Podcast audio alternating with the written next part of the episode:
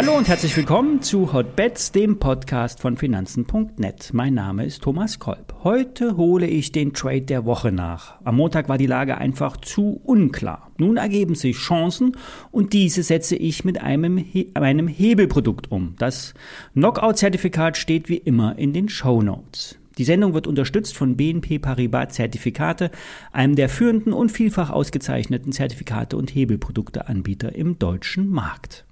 Wie immer, alle nachfolgenden Informationen stellen keine Aufforderung zum Kauf oder Verkauf der betreffenden Werte dar. Bei den besprochenen Wertpapieren handelt es sich um sehr volatile Anlagemöglichkeiten mit hohem Risiko. Dies ist keine Anlageberatung und ihr handelt wie immer auf eigenes Risiko.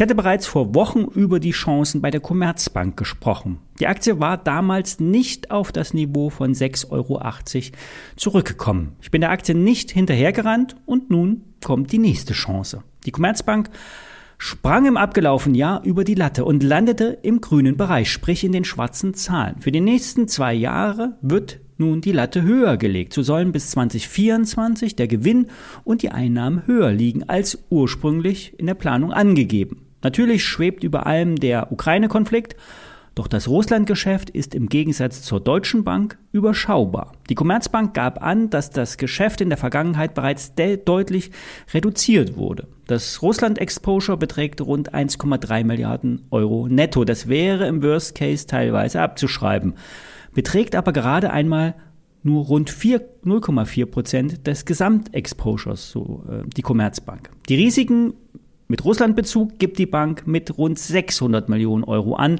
vor allem durch Vorfinanzierung für Rohstoffexporte. Äh, Das Engagement in der Ukraine liegt bei unter 0,1 Milliarden Euro. Bei den Erträgen werden jetzt 400 Millionen Euro mehr erwartet, also insgesamt sind das rund 9 Milliarden Euro. Nun kommt das Thema Zinsen ins Spiel. Es sah die Tage aus, als würde die amerikanische Notenbank viel behutsamer die Zinsen anheben, möglicherweise sogar nach hinten verschieben.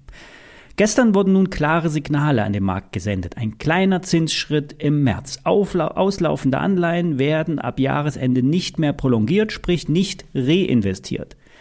Das aktuelle Anleihenportfolio wird nicht über den Markt verkauft. Hier wird also Luft aus dem Ballon abgelassen, aber nur sehr behutsam, aber immer mit der Option für mehr Straffung bei der Geldpolitik. Die EZB wird dem wohl oder übel mit etwas Verzögerung folgen. Steigende Zinsen sind gut für die Banken und für uns als Sparer. Wir wollen ja noch nicht von richtigen Zinsen träumen, nur die Abschaffung der Negativzinsen wäre ja schon mal gut. Der Aktienkurs der Commerzbank sollte bald wieder drehen und nach oben ziehen. Der bereits im Januar avisierte Schein auf die Commerzbank hat immer noch Bestand.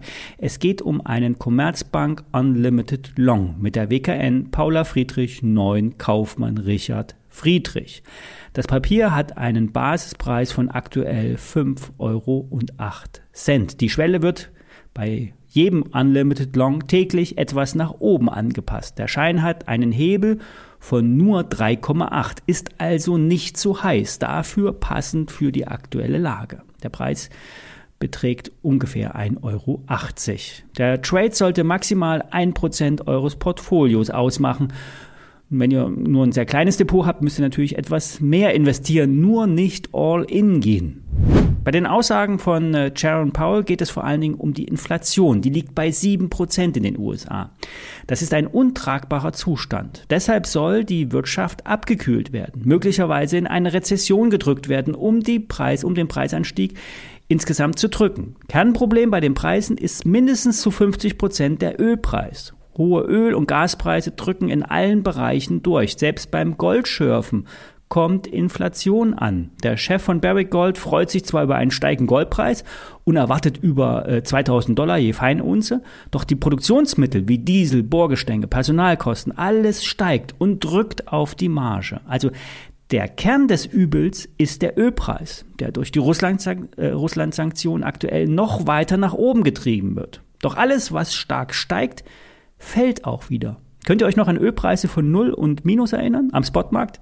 Jetzt wirken die fast 120 Dollar als völlig absurd. Ich werde die Entwicklung beim Öl genauer beobachten und möglicherweise nächste Woche einen Ölshort starten. Dazu besteht vor dem Wochenende kein Grund. Ich werde nämlich morgen keinen Podcast bringen. Wir hören uns am Montag wieder. Ich wünsche euch heute schon mal ein schönes Wochenende. Bis dann.